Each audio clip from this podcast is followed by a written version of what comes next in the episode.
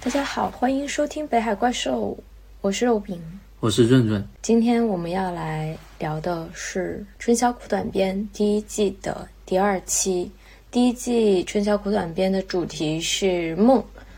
然后我们第二篇要聊的是芥川龙之介的《黄粱梦》这篇短篇小说。对，这个短篇小说是芥川龙之介比较早期的一个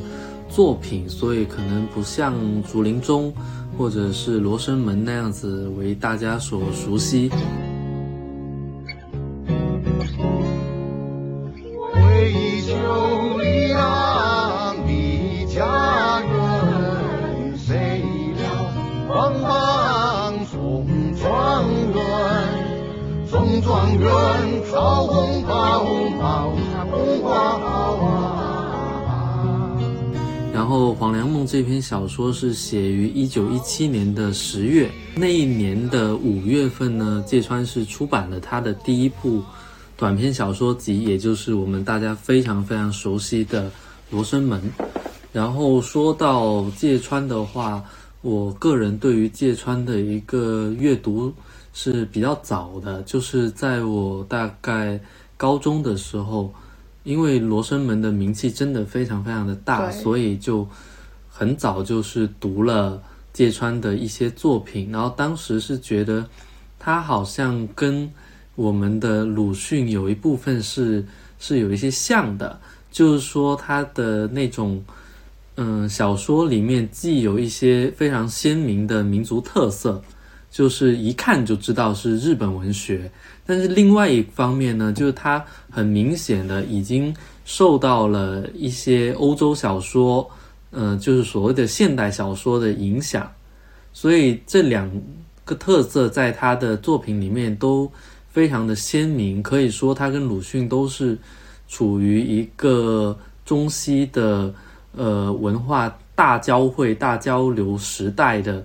出现的一个作家，所以他身上有很多驳杂的的一面，就是很值得我们去呃探讨。嗯，我个人第一次看这个小说的时候还蛮喜欢的，不只是因为它跟我们的今天的主题梦相关，而是因为这个小说它其实有一个前文本，就是说它是改编了我们中国的唐传奇。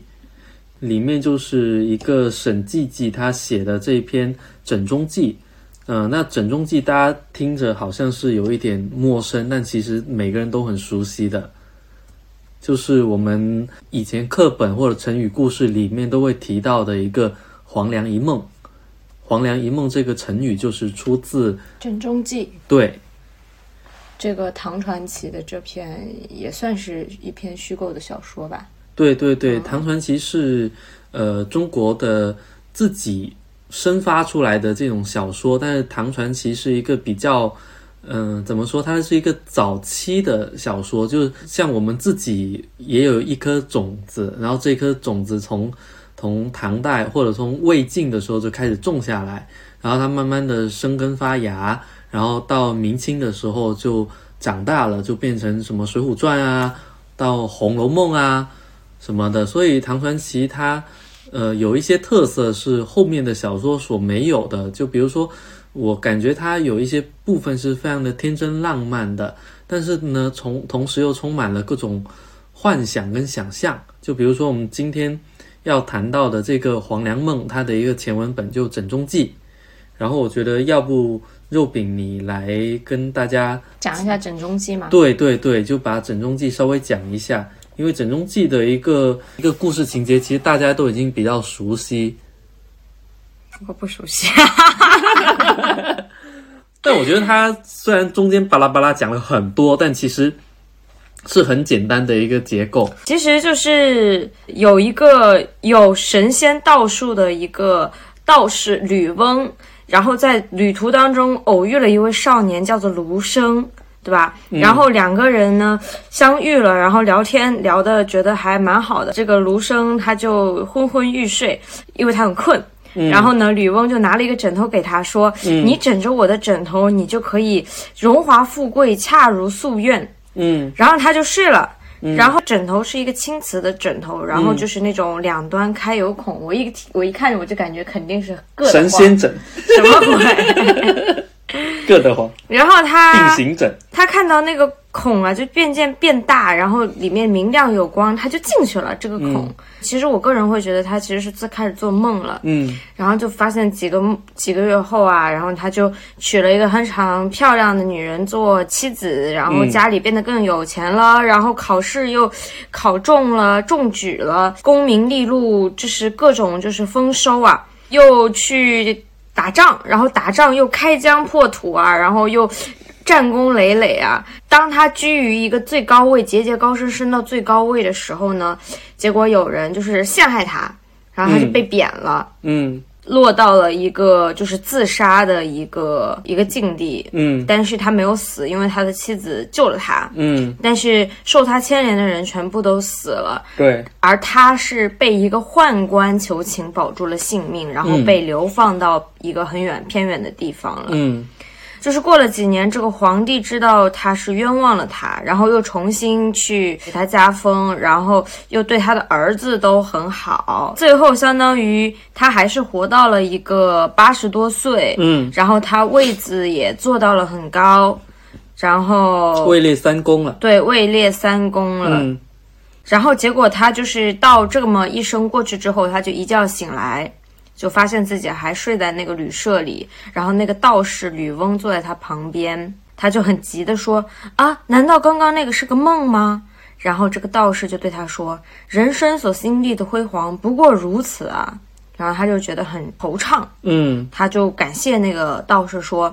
恩宠屈辱的人生，困窘通达的命运，获得和丧失的道理，死亡和生命的情理，我全都通过这个梦就知道了。嗯是先生您遏制了我的欲念，嗯我哪能不接受教诲啊？嗯，然后磕头拜谢才离去。这个就是枕中记的一个故事。其实就是我们大家很熟知的黄粱一梦，就是说在煮这个黄粱的时候，这个卢生他睡了一觉，然后在这一觉里面他度过了一生，而且这个度过是如他所愿的度过一生，因为他为什么要呃跟这个吕翁呃他们在聊聊聊天的时候，他就穿得很破烂，嗯所以然后他就觉得自己是郁郁不得志，所以这个吕翁才把这个枕头借给他，就是让他在梦里面可以得志，就你要的全部都有，实现他的愿望。但是实现他的愿望，最终人也还是逃不过一个死，而且呃这么荣华富贵，但是同时也是跌宕起伏的一生，跟平平凡凡的一生之间，是不是就有绝对的不同呢？因为你刚讲到里面有一个部分，就是说他被陷害，嗯。然后他被陷害的时候就落到监狱里面，然后他的他就对妻儿说：“他说我老家在山东，然后有有五顷良田，够吃够穿，我干嘛要这个来当官，要来求什么功名？然后我今天落到这个地步了，我现在就很就很想去。”呃，就重新想到我当时穿的那些粗布的衣服啊，然后骑这个小马，就骑这个小小电动，嗯，然后行走在邯郸的路路上，对，就很想念。这个时候他就想念自己当屌丝的那种日子了。他觉得当屌丝其实也没什么不好，嗯，但是每一个屌丝他都是很想要变成一个，高富帅，对对对，他都想要自己一步登天。可是登天有登天的那个难处，嗯嗯，所以这个芥川龙之介他的《黄粱梦》是由这个故事生发出来的。从时间上，它其实是一个对结尾的改写跟续写。就是芥川这个，他就说卢生，然后他他是从卢生呃就在梦里面已经死掉，然后即将醒来的这一刻开始写的。他就说感觉到自己的眼前一片漆黑，然后子孙都在哭啊，这个声音也渐渐的就远了。然后呢，他突然就醒了，醒来之后，他揉了一下眼睛，然后就感觉好好像有一点恍惚吧。然后吕翁就就问他醒啦，然后他说嗯，他说那那有没有得到一个好梦啊？他说得到了一个好梦，那梦到了什么呢？他就说这个梦很长，然后就把刚刚肉饼说的那些话重新跟 跟吕翁说了一遍，然后吕翁就问他，那后来怎么样？他都说死了，然后好，好像活了有八十多，所以这个吕翁就很得意，他就说，哎呀，人人活着无非就这样子啊，那你现在都已经尝过啦。所以你的人生跟你做的梦是一样的啊，所以你对人生的这种执着与热情就可以减了一点吧，就不要那么执着了吧，呃，然后你也已经知道这种得失的道理啦，生生死的情理啦，人生其实就是没有什么意义的，对吧？人生诚无意义耳。对，就人人生是没有，其实就没有没没有什么意义。对，啊，这个卢生听了话，他是不乐意的，嗯。他是说：“唯因是梦，犹须真活。做梦会醒，此梦亦终有醒来之时。人生在世，要活得无愧于说，此生确曾活过。先生不以为然乎？”那那个吕翁是一脸无奈，然后也道不出一个不字。就这个小说真的非常非常的短，但是他提出来的一个问题，他是借着一个梦提出来一个很严肃的问题。就是每个人的人生的终点，其实都是非常的确定的，就是死亡。而且你这一辈子所努力的、所得到的、所遭遇的、所失去的，通通这些东西都是带不走的。就是你出生的那端不由你控制，死掉的这一端同同样也不由你的，就是不由你做主。那中间这一段是不是就是空呢？就是我觉得他提出来这个问题，就是说。确实，如果我们觉得，既然两头都是由不得你做主的，而中间这一些东西你什么都带不走，那就很像我们在做梦。那我们对这场梦需不需要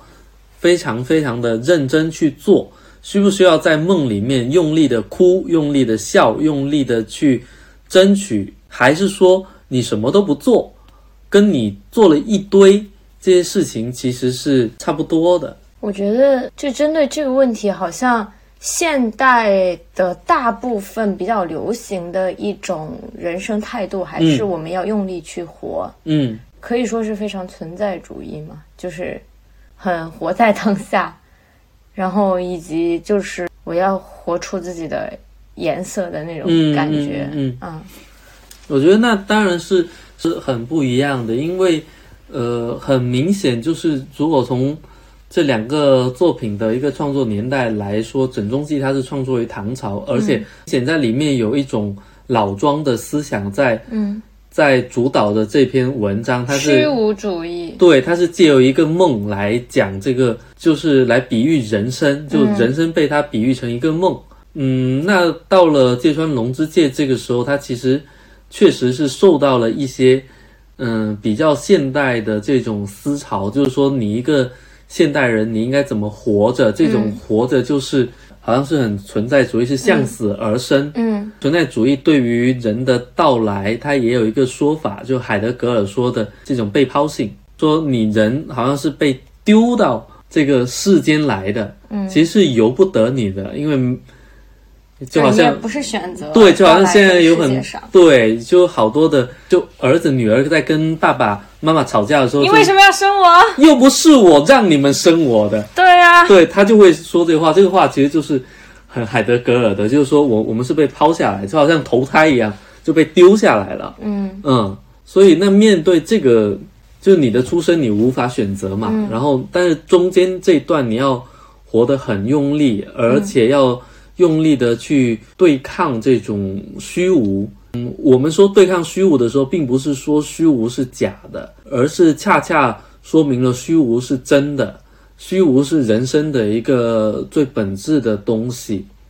为什么这么说呢？因为如果虚无是假的，那你就不用去对抗了。什么叫做对抗虚无呢？就是你得说的通俗一点，你你得折腾，嗯，你得努力的折腾，嗯。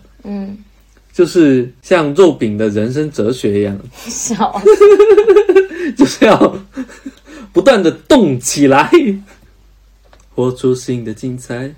可是我觉得我动起来不是为了抵抗虚无啊。可是当你静下来的时候，你感受到什么？感受到无聊。对啊，就是这个东西啊。我觉得其实你也能感受到。我觉得只是说我们现在会用一些比较更通俗的一一点的词，更日常一点的词。去描述我们这种状态，就好像有很多人可能他面对虚无的一个方式是刷短视频，然后我觉得短视频也是一种像是梦一样的东西，但是它这个梦是非连非连续性的，它就是不断的切切切，但不断的换换换，然后你好像在短视频里面可以嗯可以过好多的一生。然后都是极其短暂的，然后你永远都不知道下一个是是什么。这种机制是会能够抚平你对那种虚无的难以忍忍受。那真正的做法就应该像肉饼一样，就是这你照你这么说，就是电子游戏也是一种梦。对，我觉得电子游戏是是一种梦。对。就是可能古代的人觉得无聊了，就去睡觉做一梦。但是我们现代人不需要睡觉，留了很多选项。对，就我其实都在想说，究竟谁的时间长一点？就是如果我们稍微荡开一笔的话，就我以前看那个郁达夫的日记的时候，就主要关注的是郁达夫在广州那段时间的一个日记。然后我就觉得，为什么是这样的呢？因为在我以前对郁达夫的一个印象里面，他这辈子其实是写了好多东西的。嗯，就郁达夫全集是好多卷的。嗯，然后郁达夫这辈子也大概就活了五十多岁吧。反正我记得他，因为他四五年之后就被日本宪兵杀害嘛，所以活的并并不多，并并不长。所以我就在想，那他应该是一个很努力的人吧？可是我看到郁达夫日记里面，郁达夫在。广州做的事情就经常每每天早上起来就是说又去什么南园酒家、北园酒家那里喝酒，跟陈仿吾喝喝酒，然后又跟谁，呃，晚上又又去哪里玩，玩完又去打麻将，打完麻将他还说他还招妓，就是我们现在所说的嫖娼，就一叫还叫两个。叫完两叫完两个呢？三批是吧？对对，就三批啊！怎么会聊到这里？对，真是人生如梦啊！就这人突然慌了阵脚。对，然后他就等到那两个女子离去之后，他就忽感自己身世悲凉，悲泣到天明。我心里想，你这一天过得多好，你为什么要悲泣到天明？你是不是有点矫情？嗯。嗯，但是想了一下，是哦，郁达夫他没有手机耶。我我们现在有好多人其实是把自己的各种零散的时间都用来看手机，然后在手机里面刷各种东西。对对对对对，或者是回复微信。嗯，可是你在以前的人，他们怎么去面对这个人人生这个问题上面？真无聊。对他们就，你说没有事情做，你真的就是。跟时间好像对坐着，多尴尬！你就只能跟时间这样子独处。可是我在想，你是以一种很现代性的视角去看，人家觉得尴尬，但古代人或者说以前人不一定他们觉得尴尬。就包括你提到你说郁达夫他度过了一个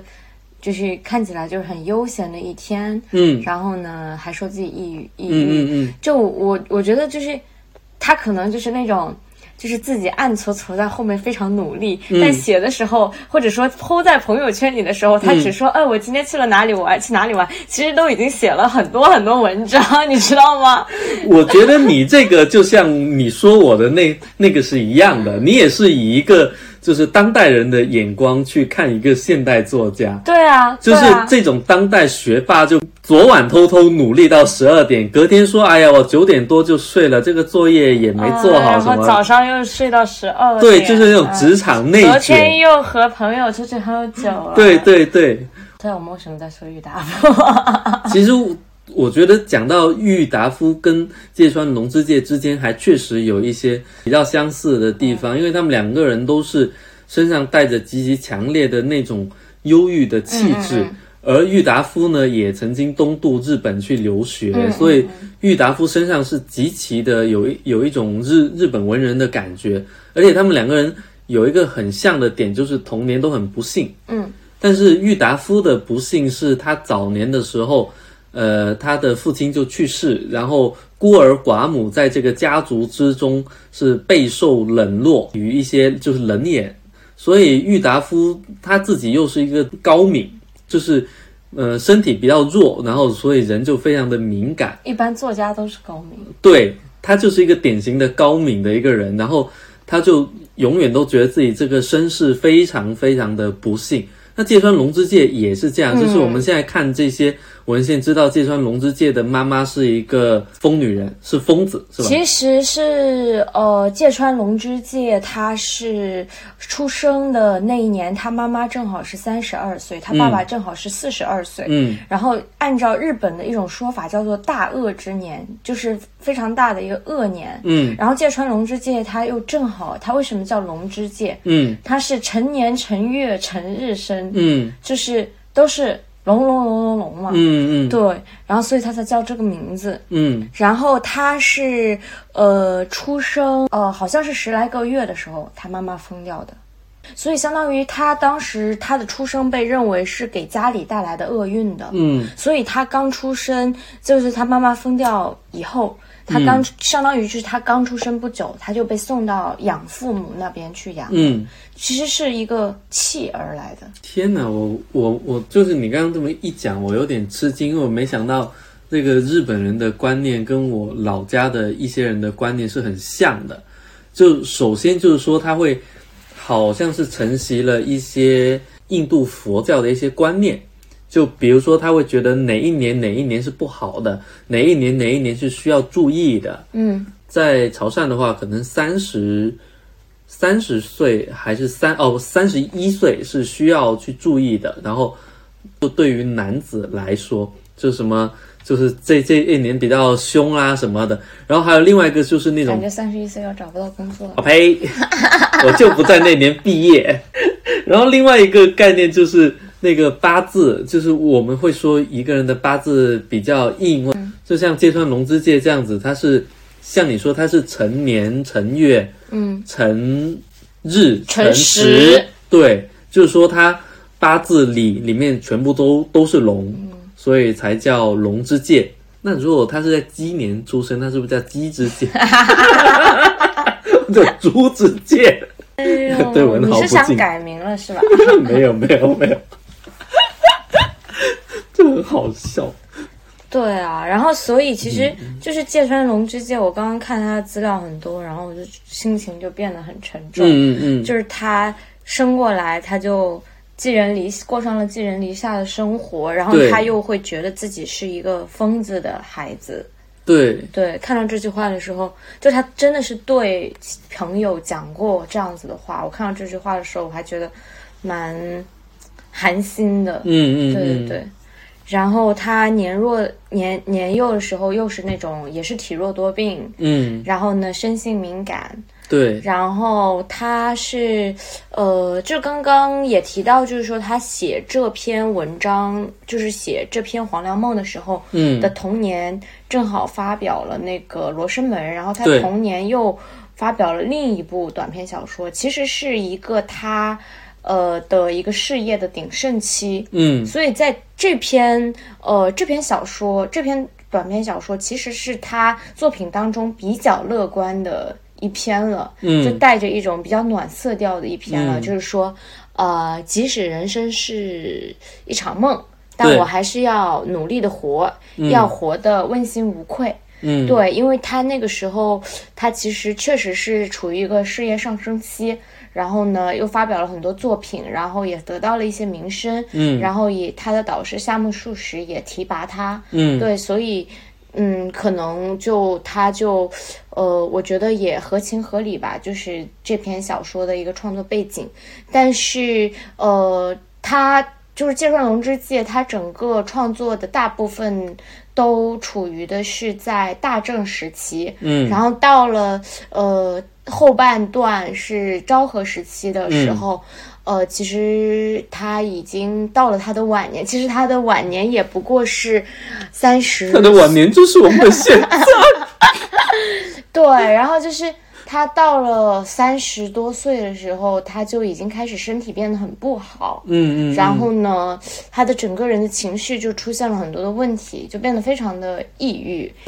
呃，在三十五岁那一年，嗯，就是服了过度的安眠药自杀的，所以是一个非常年轻的一个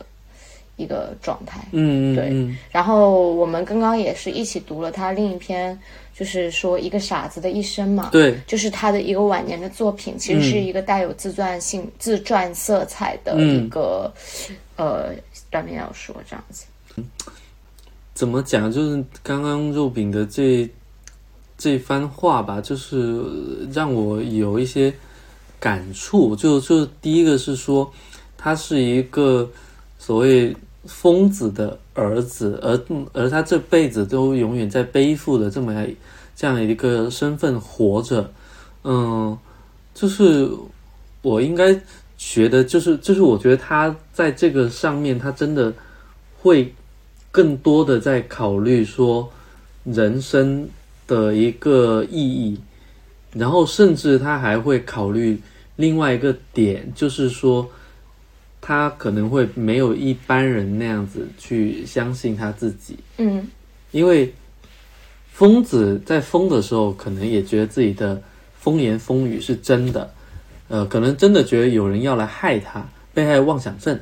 但是。如果他是一个疯子的儿子，他这句话的意思就是说，他觉得也有可能会疯，就是他活在一种疯的恐惧当中。对他对于眼前的这种，对于眼前他所处的世界，或者说他所认识的世界，他是带着一种怀疑主义。对，他是带着怀疑的，他是没有没有我我们那么确信的。所以这个东西让他对梦可能会有一些更深刻的体悟，因为在梦里确实有很多事情都是都是可能的、可为的，但同时也是梦幻的、虚幻的。然后另外一个点就是你刚刚提到的他晚年的这一个小说，然后我刚刚在读的时候，其实也跟这个黄粱梦做了一个对比，就是。很明显的，这个《黄粱梦》它属于他早期的一个作品嘛，然后它是有，嗯，有有一个前文本，然后它是对这个《整中记》的一个改编，然后改编了之后，它整一个故事的情节，包括人物的对话，其实是趋于理性的。啊，对，它是成逻辑的，而而且这个逻辑是容易理解的，嗯。嗯，然后它总体的一个。情感的色调，或者说所表达出来这种主题是明亮的，是比较的积极向上的。这个也跟你刚刚说的，就是说他在当时是属处于一个事业的上升期，然后他感觉到自己获得了外界的一个认可，对一个正向的反馈，嗯，然后他想振作一把，嗯。就是说你能从这种振作里里面反观出来的是。芥川龙之介这个人，他长期处于一种，呃，抑郁，跟对这种抑郁有一些抵抗，抵抗，但是这种抵抗又让他觉得有一些，就是他抵抗不住，嗯，就是他其实是感受到自己的软软弱的，嗯，然后这个时候社会给他一个正向反馈的时候，他觉得也许我可以，嗯。嗯，就是也许我可以。试一试，虽然他他在这个时候依旧是，嗯，保持了一个观点，就是说人生还是像梦，即使像梦，我也要可以努力的拼搏一下，呃，也可以试一试。就是我们如果从他的一个结局来反观他这篇小说的话，就会感受到更多的一种。嗯，悲的东东西就是像极了我一直就是我从初中的时候就很喜欢的鲁迅的一句话，叫做“绝望之为虚妄，正与希望相同。”嗯嗯嗯嗯，就是它是一种，就是向着他的勇气，他的那种斗争，包括他的希望，其实也建筑在一。在一种虚无之上，但是呢，绝望同样也是建筑在这种虚妄之上的。所以当你看透了两者都是一样的时候，这个时候你就在这种空里面也是凭空的获得了一种自由跟勇气，就像那个鲁迅那样子，就可以投匕首、投投枪，是吧？就是要向着这种东西去战斗，去战斗一辈子。嗯，但是呢，我觉得芥川龙之介跟鲁迅还是很不一样的。就是从我们最后看的这这篇叫做《一个傻子的一生》，在这篇里面，很明显他是陷入了一种。我之前看了一些日本文文学，就除了村上春树之外的那那些，比如说三岛，比如说川端康成之类，他们都会有一种自哀自怜，然后。在这种自哀自怜里面，显示出一种对病态的执着与迷恋，而且它这篇是是由五十一个部分的短章所组成的一个作品，碎片化，对，其实非常都是片段的，对，它都是碎片化的，嗯，而且它里面出现了很多的意象，就是我用了这么一个诗歌的词语去去说，它这篇应该是叙述性的。小小说，就是我觉得他在这个时候他已经极其的神经衰弱了，对他很敏感，嗯，但是同时他的那种专注度已经下降了，他没有办法好好讲一个故事，看到什么就会想到另外的，但中间这个联系他没有办法给你用叙事给他铺展开来，让你能够理解为为什么他会由他的姐夫什么想到向日葵，嗯。之类的，这中间肯定是有联系的，但是他已经讲不清楚了，他就是直接的这样子去写，一种喃喃自语的，对，一种喃喃自语的，神经质的。当他所有东西都是可以断裂的时候，确实感觉是芥川龙之介的微博集。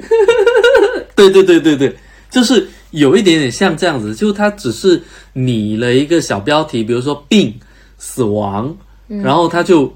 开始写。嗯，可是写的这些东西是什么？我觉得就，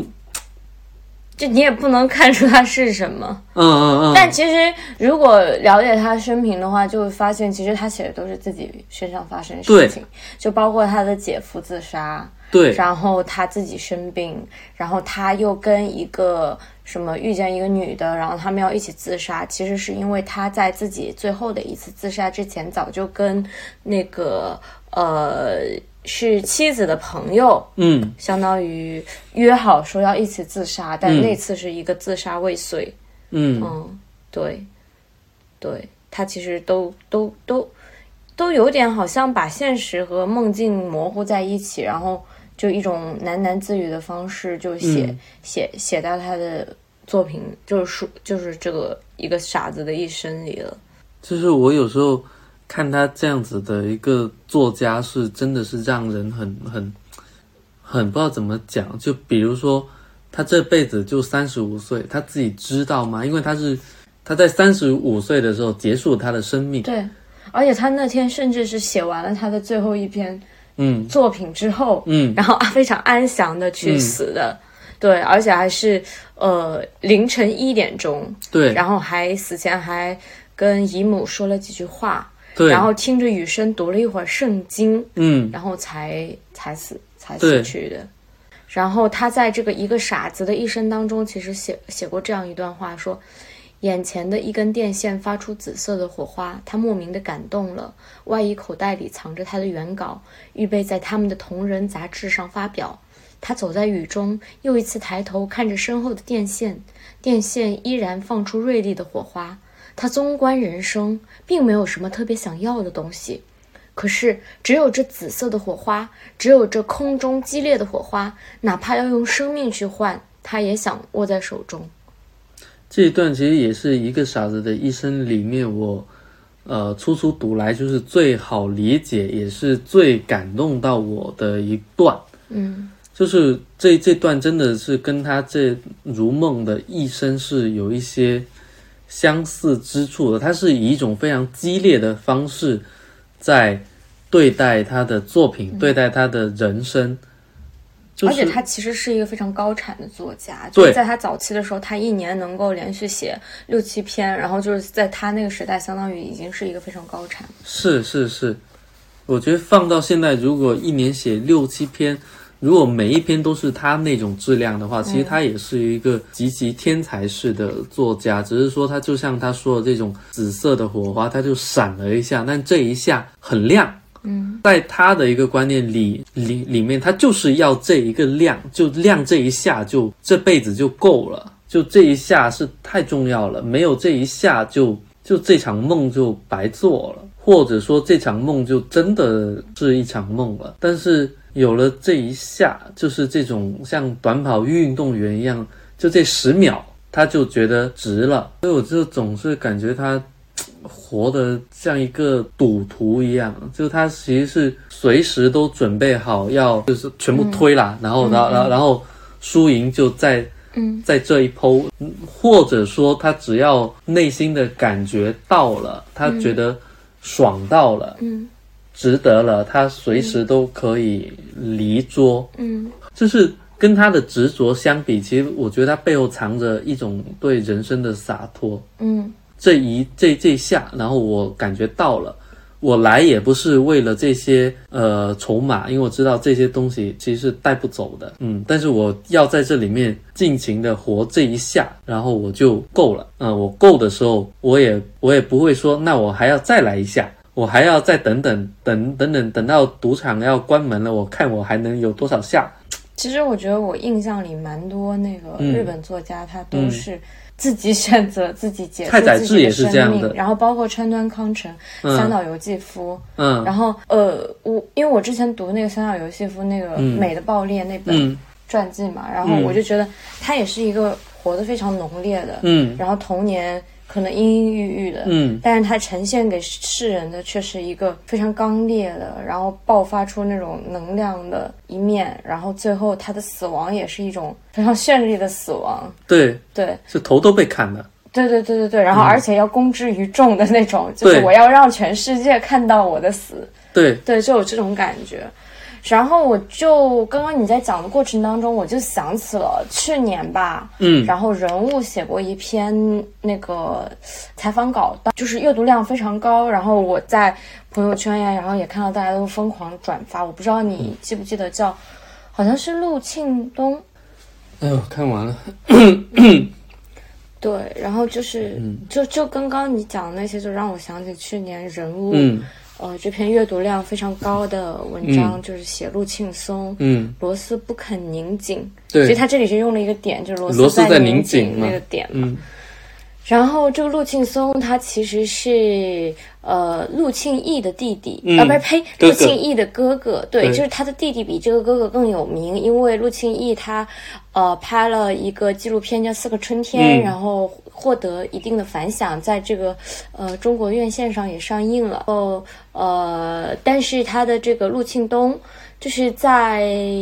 这篇文章写出来之前，他是一个非常籍籍无名的人，但是看他的人生履历的前半部分，其实是非常的嗯。好看的。嗯，他是在清华读的音乐，对。然后其实是一个非常有天赋的一个钢琴家、音乐家。对，对，然后但是他年轻的时候也是一个非常反叛的人，在学校里也是一个呃活跃分子吧，嗯因为嗯他比如说呃学校会要求他去剪一个什么样的发型，但是他就不愿意，就是要留长发，然后那种非常朋克的那种 呃艺术家的气质，嗯。就是那种你要是走在大学校里园里，你肯定会多看他两眼的那种。嗯嗯嗯，但是他在毕业之后，他没有选择当时他摆在他面前的那些人生选项，嗯，比如说出国上大学，对，然后比如说走那个音乐的一个创作的道路，嗯嗯，他反而是钻进了一个北京非常郊区的一个小的出租屋，嗯，然后就一个人侍弄花草，嗯嗯，然后弹弹琴，打打网球，嗯然后就这样，呃，以教小孩子钢琴为生，嗯然后就这样子一个人也没有结婚，一个人活到了五十多岁。现在、嗯。过了这样一个极其平淡的一生，嗯，然后其实这篇文章就是写他这样平淡的一生。嗯，然后其中有一个片段，其实写到就是他弟弟会多次谈到他哥哥，会觉得可惜吧。嗯然后我读到这篇文章的时候，也会觉得啊，好像这个人他自己有这么高的才华，这么高的天赋，嗯但他就是这过程他自己这样非常平淡的日子，然后他自己也觉得很好。你一方面觉得可惜，另一方面就会觉得哦，那他就是选择这样活了，有什么不可以呢？我觉得当时引起很大的一个社会性的共鸣，就在于，因为我们现在在社会上弥散的是一种对成功的渴望，嗯。以嗯及所有人都活在那个螺丝拧得非常紧的状态，嗯，就是我要去自己努力拧自己，对我要去努力，嗯。但是其实这个拼搏的前提假设在于，就是我只要努力，我就能获得成功，嗯。就有这样一个前提假设在。但是其实所有人在最深处，在内内心的深处是没有那么自信的，其实是怀疑这个假设的。对，其实所有人都怀疑，抱着一种怀疑，就是说我可能即使成努力了。也是获不得成功，也是无法成功。我即使这么用力的，嗯拧紧了我的一生，活了之后，可能也就不过如此。不是所有人都可以成为马云和马化腾的，嗯不是所有人都可以成为马斯克或者乔布斯的，嗯但是大家还是在很努力的活，所以当所以当这样一个人出来的时候，有一些人就会说：“哎，我们是不是不要努力了？人生如果最后也是要死的，嗯。那我们像松弛的，像陆庆松一样，这样松弛的活着，浇浇花，管管自己的爱好，嗯嗯嗯，然后这样子又不好不好嘛？嗯。所以我觉得他这篇文章其实非常符合，在这个弦绷得非常紧的一个社会状态嗯。下，一部分想要去想要去逃脱这种生活的嗯。一种、呃年轻人的嗯生活状态，或者是一种生活方式。嗯，对他其实打造了这样一个样本吧，嗯，嗯对嗯然后也是给了那些在深处有自我怀疑的人的一个一个出口。但是我我我个人我我就会觉得说，那你还是在说他有才华。我要是真的我就是什什么也没有，那可以快乐吗？对，我觉得，如果从一个媒体的逻辑来看，嗯，如果是你说的那样的一个人，他不会被你看见，是的呀，但不代表他不快乐。是的呀，啊、他只是快乐的不为人知。是的呀，然后像这样的一个人，他之所以为我们所感慨、感、感叹，是因为他真的极其奢侈又潇洒的过这一生。对，就他是有非常奢，他是有才华的，但是他这个才华不给你用，嗯。就是为什么跟我们今天的主题也是可以搭嘎到的，就是因为老子是说过，就是说朴虽小，天下弗敢成也，就是说最没用的木头，你看起来它最没用，但是因为它不能做桌子，也不能做轮子，所以什么也不能把它变成它的臣下，就是说你不能去用它，被用就是臣，如果你不被用，那就是自己的君王。所以从这样的一个角度上来说，他就是过得非常的好。就是他考上清华，他变成一个钢琴家，不是为了证明，不是为了向这个世界证明他自己有多厉害。所以这样的人其实相比之下，比芥川龙之介可能还要更厉害一点。他好像轻轻松松的就就拿到了。那拿到之后呢，还不止，他又好像漫不经心就把它丢了。丢了，嗯，啊、弃之对如敝履，对，就是什么奥斯卡金像奖的那个是什么不？去领，不是领了之后摆在厕所，或者 领了之后就是收废品的时候把它丢了。嗯，啊，好像这些东西对他来说是是没什么的。所以我觉得这个真的是跟当下很多人是形成一个很鲜明的对照，有很有很多人是恨不得让所有的人都知道他本科是九八五，然后他们这个学校是双一流，他的专业是双一流，他的专业方向是他们这个学科里面怎么样怎么样。就每个人都在拼命的，包括说啊，我现在是在大厂活着，哪怕说，哎，我在大厂很苦，但其实他也是有一部分在炫耀说自己进了大厂。嗯啊、就每个人就像你说的，内心又是不太自信的，嗯然后拼命的拿很多东西来装金，就是来贴金，来把自己贴上来，然后就说：“哎呀，因为我是这个，我是这个腾讯的，我是这个什么的，所以我很牛逼。”嗯。但是像这样的一个人，他就是说：“我不要啊，就我我轻轻松松啊。”像他里里面讲到一个细节，就是说他他去什么打网球什么的，如果要竞赛的话，他就拿个赢。要的是那个最虚无的，然后你要是让他有一天不打网球了，他好像也可以。所以这个人真真的是活到了一种很逍遥逍遥游的一个境界，真的是会让让人觉得可望而不可及。嗯嗯，对，因为我记得当时这篇文章出来的时候，我有一个朋友，他就他当时可能也是处于一个很迷惘的状态吧，嗯，然后他自己是做一个。呃，媒体的创作的，或者说他自己也是做一些拍摄啊，或者什么创作的，然后他就觉得自己一直在学习，一直在努力，嗯嗯嗯，然后他就总是觉得自己没有达到自己想要的那种程度，嗯嗯，然后他看这篇文章之后，他就陷入一种深深的恐慌当中，他就觉得我做了这么多努力，我还是一事无成，那人家为什么可以这样子？嗯，那我这样子我还是比不上他。因为因为你要比，陷入一种比不上他呀。他就陷入一种很巨大的恐惧当中。嗯嗯嗯。但是另一方面，罗斯又不肯松懈，对。所以他就受苦嘛。对。因为他这颗螺丝是自己给自己拧上来的。确实，你螺丝拧得很紧的时候，你你这台机器好像可以运作的稍微快一点，不会呃运作起来叮叮当当乱响嘛。但是你拧紧的时候。这个动作就是让你感觉到压力，感觉到压迫，而且你就好像一台什么夏利，然后你就看着人家那个什么迈巴赫，就是啵一下就跑过去了，然后你在那吭哧吭哧跑半天，你非要跟他比，但其实你们两个就不应该比。嗯，如果你只是开一台车子在那里逛一逛，在那里欣赏一下风，可能这一辈子还是。会有一些乐趣，因为这些东西确实只是关于美，它只是它是不要钱的。但你如果非要去竞速，那你就会被气死。然后最气死你你的人就是开着迈巴赫，然后但是但是他开慢慢的，毫不专心的，但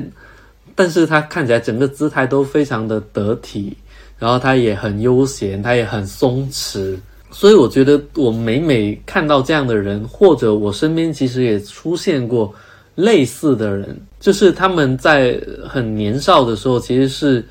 让我觉得很有一些天赋的，然后他们一下子就把这些东西都挥霍掉，但挥霍是一个坏的词，就挥洒掉，或者说把它放下，他没有我们那么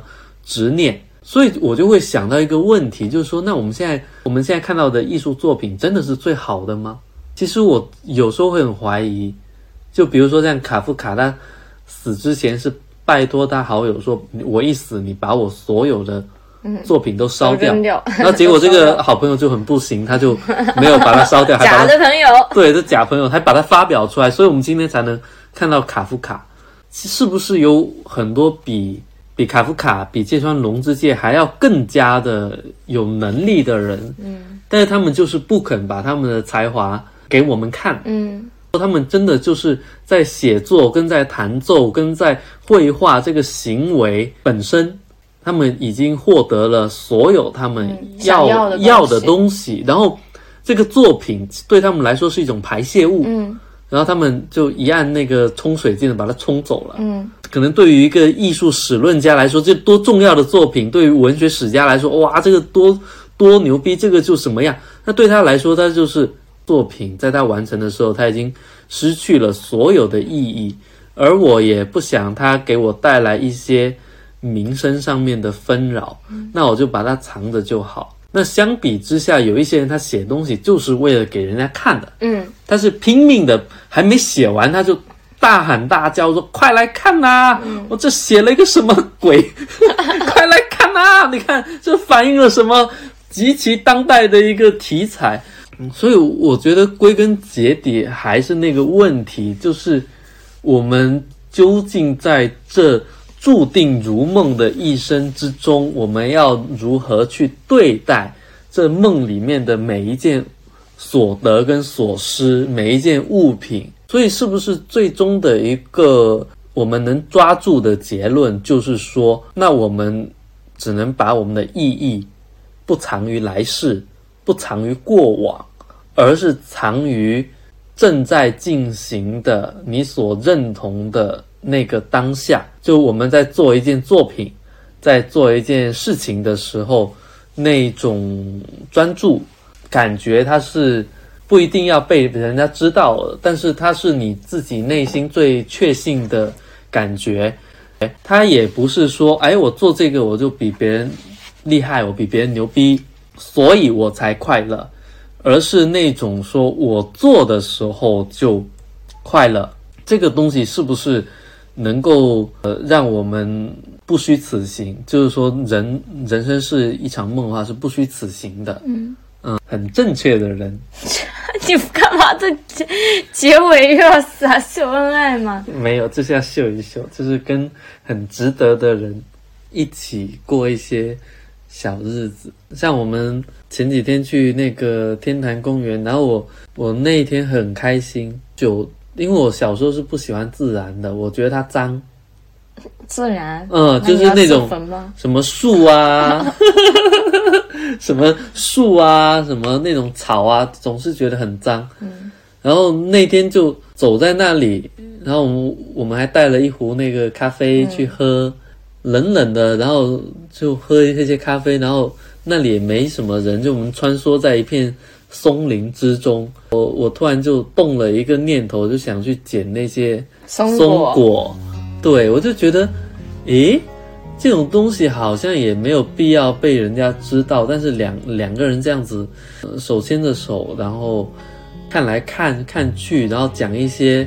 有一搭没一搭的话，然后心里也没有什么特别需要去担忧跟挂念的事情，就这个状态真的是很难得。我那一下子突然就是觉得说，用美的观点去去指导你的一生。可能是是对的，就是你只能是这样，就是你在美里面去过一生，会让你能够免于遭遇各种虚无跟还有爱呀。对，那美当然也是一种爱啦。就是你刚刚说的，虽然有一点像活在当下，但我觉得就那种活在当下太就是太简。或太概括性、太标签化了，因为它已经被过度的使用了。是，对。但是就是包括我们在前面讲的，就是说现代人其实很浮躁，其实看的都是很远期的事情，想着我现在做的事情，我都是为了以后去积蓄能量。嗯。然后像一个松鼠，不停的就是往自己的那个窝里去。贮存食物，对，然后想着我未来什么时候好过冬，对，我想着什么时候吃，我现在拼命的努力，我为了我以后能获得一个什么东西，对，然后把自己搞得半死不活的，对，对，我觉得现在大多数人是活的时候是成为这个状态，但是那天就是你跟我就是聊到说，我们到了一个人生阶段是说。我们已经知道自己有多少筹码能够去铺成我们的生活，对，然后也鼓起了勇气，对，想要去跟这个世界去博弈了。然后我当时听到这句话的时候，我就深深的记在心里了。嗯，我就觉得我好庆幸这个时刻，嗯，没有到我五十岁的时候才来，才懂。不是到我六十五岁退休的六十岁退休的时候才来，嗯，而是我在二十五岁的年纪，我就可以去做这件事情了。对，而且好像它并没有我想象的这么困难，对，或者说，呃，需要我再去积蓄能量去做，我好像已经可以了。嗯，然后刚刚讲到就是说现代人的一个浮躁性，一个活在未来的一种，嗯，一种。一种观念，嗯嗯，然后这种观念，我们在日常生活当中，这种观念会导致我们时常处于一种非常焦虑的状态，嗯，那我们什么时候能还能把保持摆脱掉这种焦虑呢？嗯，可能就是一些在刷短视频，对，在在玩游戏，嗯